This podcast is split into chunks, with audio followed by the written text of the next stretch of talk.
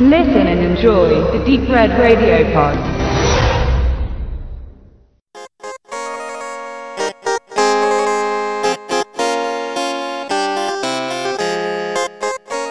Fünf Zimmer, Küche, Sarg. Was für ein Titel, was für eine Thematik. Da kann ein Angst und Bange werden aus drei verschiedenen Gesichtspunkten. Erstens mal der Titel. Klingt doch sehr wie mit dem Holzhammer geschmiedet, angelehnt an einen eigentlich eher unbekannten deutschen Film, Dreizimmer, Küche, Bad. Da muss aber jemand gedacht haben, das passt jetzt super. Warum dachte der, dass das passt? Weil das geht, letztendlich ist es eine Mockumentary. Das ist der nächste Grund, warum man jetzt sagen könnte, schon wieder. Und es geht um Vampire. Auch was ganz Neues. Ähm, also eigentlich könnte man da schon abwiegeln. Warum man es nicht tun sollte, zeigt der Film dann im Detail. Schon im Originaltitel What We Do in the Shadows. Der ist im Gegensatz zum Deutschen schon jetzt einer meiner Lieblingstitel, weil er sowohl was den Filminhalt angeht, als auch allein das Sprachliche sehr viel meiner Meinung nach hermacht und da in einer Riege mitspielt wie We Are What We Are oder ähm, Let the Right One In, Let Me In. Also das sind schöne Titel meiner Meinung nach. Bei den anderen beiden Filmen genannten hat man es irgendwie gut geschafft, die ins Deutsche rüberzubringen, aber Fünf Zimmer, Küche, Sarg finde ich halt, wie gesagt, etwas deplatziert. Es geht um eine Vampir-WG in Neuseeland. Die hat halt ein Kamerateam zu sich gebeten, warum auch immer, das wird jetzt nicht so genau gesagt. Und äh, da ist auch jetzt nicht alles ganz bis zum Ende gedacht. Also dem Kamerateam wurde zugestanden, dass sie nicht als äh, Speise angesehen werden, weil ansonsten die äh, vier Jungs, die da leben, alle doch schon klar nach Vampirregeln verfahren. Es gelten auch die ganz klassischen Sachen, dass du tagsüber nicht raus darfst, Sonnenlicht, Knoblauch ist scheiße, Kreuze ist scheiße. Also der nimmt halt schon so die normalen gängigen Klischees oder Regeln mit auf und baut da aber schön was Neues, äh, weil der Film lebt halt von der Zusammenstellung seiner Personen. Die vier Jungs, die da leben, sind nämlich alle so einem uns doch zum Teil sehr bekannten Vampirtyp entsprechend. Das geht dann los mit dem 8000 Jahre alten Peter, der doch sehr an den Grafen Orlok aus Nosferatu erinnert oder halt an die Vampire aus ähm, Brennmus Salem zum Beispiel. Also schön lange Fingernägel, Glatze, schlechtes Gebiss.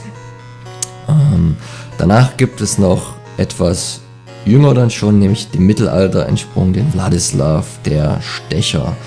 Der ist halt eindeutig, sieht man dann noch relativ schnell, dem Grafen Vlad oder Dracul, diesem rumänischen ähm, Grafen nachempfunden, der da seine Opfer liebend gern gefehlt hat. Und genau ist auch das die Lieblingsbeschäftigung von ihm gewesen. Er ist, er ist ein Weiberheld, er hat einen Blick, um die Frauen in seinen Band zu ziehen. Zumindest hat das früher mal ganz gut funktioniert. Mittlerweile lässt diese Technik zu wünschen übrig. Wir haben noch zwei weitere. Das ist einmal der Virago.